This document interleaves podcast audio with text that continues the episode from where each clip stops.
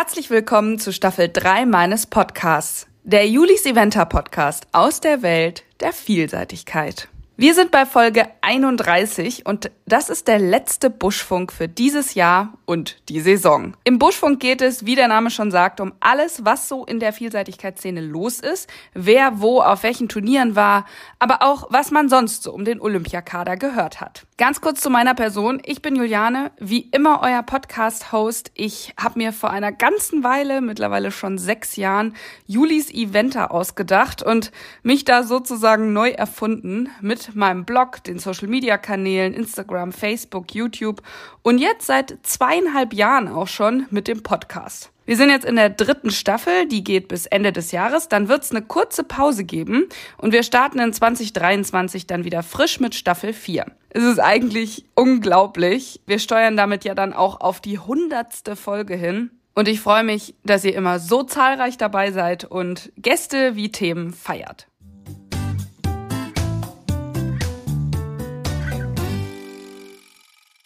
Bevor es mit den Wochenenden der Vielseitigkeitsturniere von KW 41 bis 45 losgeht, vielleicht ein paar allgemeine News.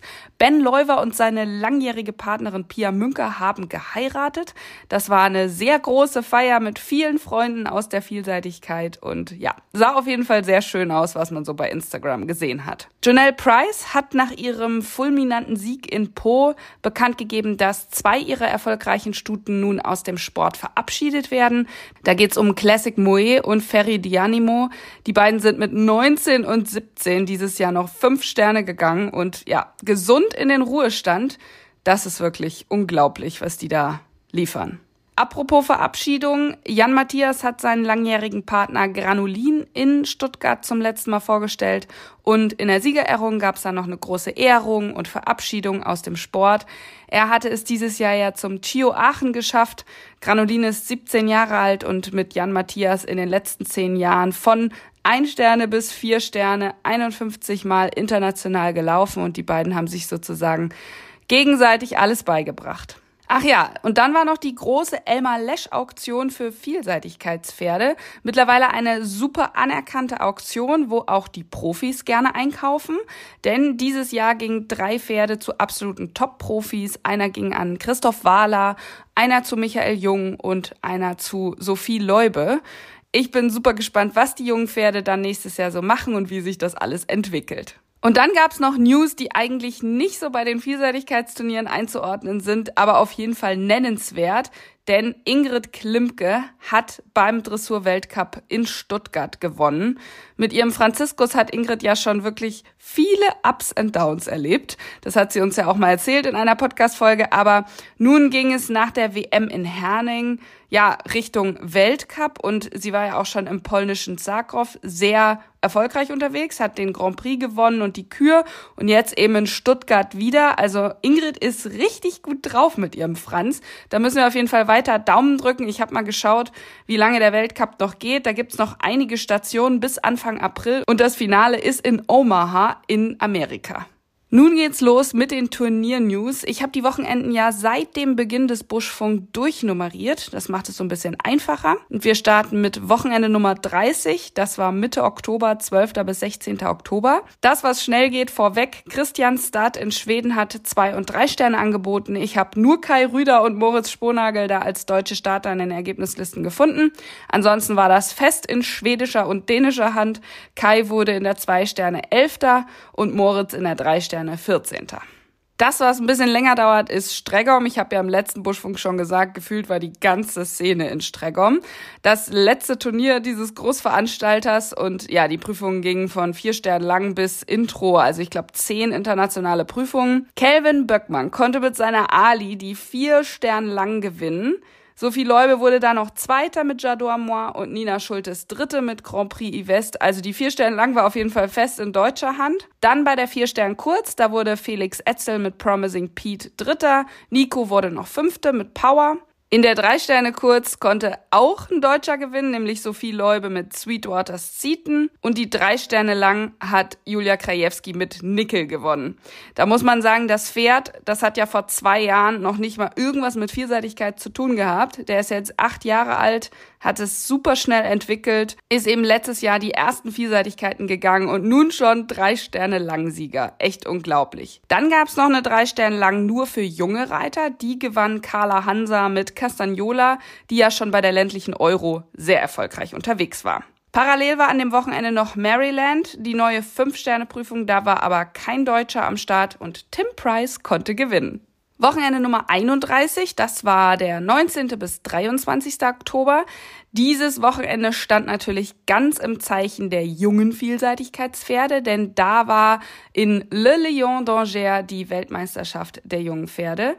Die Sechsjährigen, die gehen dort eine zwei Sterne lang, die Siebenjährigen gehen eine drei Sterne lang. Es sind also sehr große Anforderungen, aber auch eine Wahnsinnsveranstaltung. Wir haben ja schon ein bisschen was davon gehört in Folge 28 mit Antonia Baumgart, denn sie war da ganz erfolgreich unterwegs mit ihrem eigenen Pferd Riede Talm. Und jetzt ein paar Ergebnisse von dort. Also bei den Sechsjährigen war die beste Deutsche Nadine Marzahl mit ihrer Dia Divina auf Platz 10. Und bei den Siebenjährigen konnte Vorjahressiegerin Annalena Scharf den Triumph wiederholen mit ihrer Laguna OLD. Ich habe das ja mal nachgeschaut. In den letzten zehn Jahren gab es nur ein Pferd, das sechs- und siebenjährig Champion wurde. Und das war Tenares mit Tom Carlyle, der jetzt übrigens unter Harry Mead in Po seine erste fünf Sterne ging. Bei den Siebenjährigen waren aber auch die anderen deutschen Teilnehmer super erfolgreich. Julia Krajewski wurde Sechster mit Gin Tonic. Das ist ja ein Vollbruder zu Chipmunk. Der war letztes Jahr schon bei der WM und wurde da Fünfter. Also ganz erfolgreich. Antonia Baumgart wurde Neunter. Und Brandon hatte mit Very Special so ein bisschen Pech am letzten Tag und beendet auf Rang 21. Dann das nächste Wochenende, Nummer 32, das letzte Oktoberwochenende. Und ja, man merkt schon, die Saison neigt sich definitiv dem Ende zu. Aber da gab's noch einmal Fünf-Sterne-Prüfung und das war in Po, sogar mit deutscher Beteiligung. Wir haben es alle ja schon gehört in der letzten Podcast-Folge.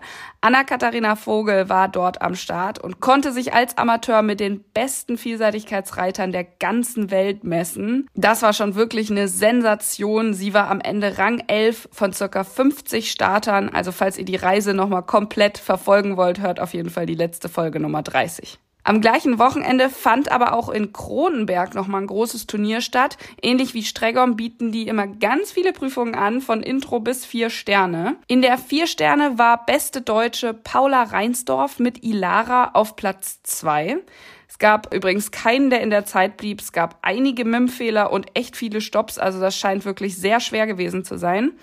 In der drei Sterne lang war Jana Schupal mit Donnacelli auf Platz zwei Und in der kurzen drei Sterne konnte kein Deutscher gewinnen. Beste Deutsche hier auf dem vierten Rang Henna Friederike Grüllich mit Elton und direkt dahinter Gesa Stars mit ihrer Classic Royetta auf Platz fünf. Wochenende 33 fand gar keine Vielseitigkeit statt, aber Wochenende 34 gibt's noch. Da kann ich noch ein bisschen was berichten. Da konnte man nämlich entweder die Sonne Italiens genießen oder eine Indoor-Prüfung reiten. Ja, das erste war natürlich Monte Libretti. Die haben auch noch mal alles angeboten von vier Sternen lang bis Intro. Und da machten sich einige Deutsche auf, vor allem die Truppe aus Warendorf fuhr, glaube ich, so mit drei LKWs los. In der langen vier Sterne war Calvin Böckmann als einziger Deutscher am Start mit seinem, ja, wenn man es noch so nennen kann, Neuzugang Phantom of the Opera. In der vier Stern kurz konnte Felix Etzel mit Polartanz gewinnen. Nachdem er in Kronenberg zwei Wochen vorher mit einem Stopp aufgehört hat, hat er jetzt in Monte Libretti nochmal richtig angegriffen und das war ja sehr, sehr erfolgreich. Und dann noch die drei Sterne lang, da konnte Julia Krajewski mit Aero de Cantrell Platz drei sichern. Ja, und dann gab's ja noch Stuttgart, die haben sozusagen die Indoor-Saison eingeweiht. Und das war super actiongeladen, Starterfeld von 18 Teilnehmern, direkt Mittwochabend, Hochkaräter, aber auch First-Timer. Am Ende, ja, blieb Michael Jung wieder ungeschlagen. Der hat fast 10 Sekunden Abstand gehabt und verwies quasi alle anderen Teilnehmer auf ihre Plätze. Das war schon sehr beeindruckend. Die nächstbeste Deutsche war dann tatsächlich Ingrid Klimke mit ihrem Spaßmobil Weiße Düne. Die wurde Sechste. Ja, meine Lieben, das war's mit der Saison 2022. Ich habe es eben schon gesagt, nun startet so ein bisschen die Indoor-Saison.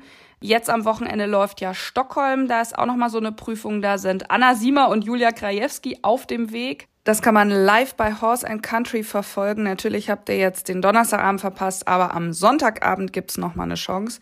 Aber bei Horse and Country braucht man natürlich dieses Abo, das kostet irgendwie, glaube ich, 6,90 im Monat und kann man monatlich auch kündigen. Ansonsten gibt's dann im Dezember noch eine Prüfung in Genf, der Schweiz, und im Februar eine in Bordeaux, Frankreich.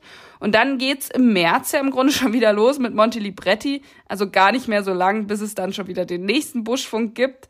Für dieses Jahr war's das erstmal. Ich wollte auch noch mal so eine kleine Saisonzusammenfassung machen. Das ist natürlich gar nicht so leicht bei allem, was dieses Jahr so los war. Die Bundestrainer dürften eigentlich sehr zufrieden sein mit ihren Schäfchen. Die großen Championate wurden eigentlich gewonnen oder es gab zumindest Medaillen. Wir wurden Weltmeister mit der Mannschaft, haben damit safe die Quali für Olympia in Paris 2024. Wir haben die Nationenpreisserie gewonnen. Die jungen Reiter haben Silber bei ihren Europameisterschaften geholt. Die Junioren haben Bronze geholt. Es gab also wirklich einige Medaillen. Jetzt habe ich die Einzelmedaillen ja noch nicht mal aufgelistet. Und in der Weltrangliste 2022 ist der erste Deutsche Michael Jung auf Rang 8 und er führt auch mit sehr viel Abstand die deutsche Rangliste der Vielseitigkeitsreiter an. Die ist nämlich jetzt gerade rausgekommen und mit knapp 500 Reitern in Deutschland bestückt. Das ist irgendwie tatsächlich ziemlich spannend, sich das mal anzugucken, wo man da so liegt oder wo man eingeordnet ist. Und ich habe mich auf jeden Fall selber auch deutlich verbessert.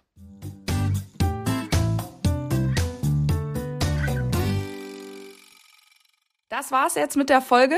Ich hoffe, es hat euch gefallen. Falls ihr den Podcast unterstützen möchtet, dann gibt es immer die Chance unter PayPal. Die Adresse ist podcast at julis-eventer.de. Da könnt ihr euren individuellen Beitrag leisten. Das ist natürlich vollkommen freiwillig. Aber ja, ihr wisst, so ein Podcast kostet auch eine Menge Arbeit und nicht jede Folge hat hier sozusagen einen Sponsor. Und vielleicht noch eine Kleinigkeit in eigener Sache, mir persönlich echt wichtig. Es gibt wieder einen Kalender für 2023 mit tollen Sportfotos, motivierenden Sprüchen und diesmal sogar mit monatlichen Tipps meiner Mentaltrainerin. Also es ist wirklich ein richtig schöner Kalender geworden und den könnt ihr ab heute bestellen. Und zwar nur eine Woche und in ganz limitierter Stückzahl. Ich möchte das nicht vorproduzieren, weil ich möchte auch nicht, dass dann so viele liegen bleiben oder irgendwie nicht gebraucht werden und möchte es nachhaltig machen, dass wirklich so viele produziert werden, wie eben auch verkauft sind und dann an der Wand hängen. Und deswegen diese kurze Bestellzeit, damit ihr den Kalender dann eben auch noch vor Weihnachten in den Händen halten könnt. Die Zeit, äh, ja, ist jetzt richtig gerannt. Ich wollte eigentlich rechtzeitig sein, aber wie das immer so ist, das hat leider nicht ganz geklappt. 15 Prozent des Gewinns wird übrigens gespendet. Das sind circa zwei Euro pro Kalender. Die gehen an die Initiative der Help Ukraine Horses. Die Pferden aus der Ukraine helfen. Da habe ich auch schon mal persönlich gespendet und so weiter. Ich finde die Arbeit, die die machen, wirklich sehr toll. Könnt ihr auch auf Instagram schauen.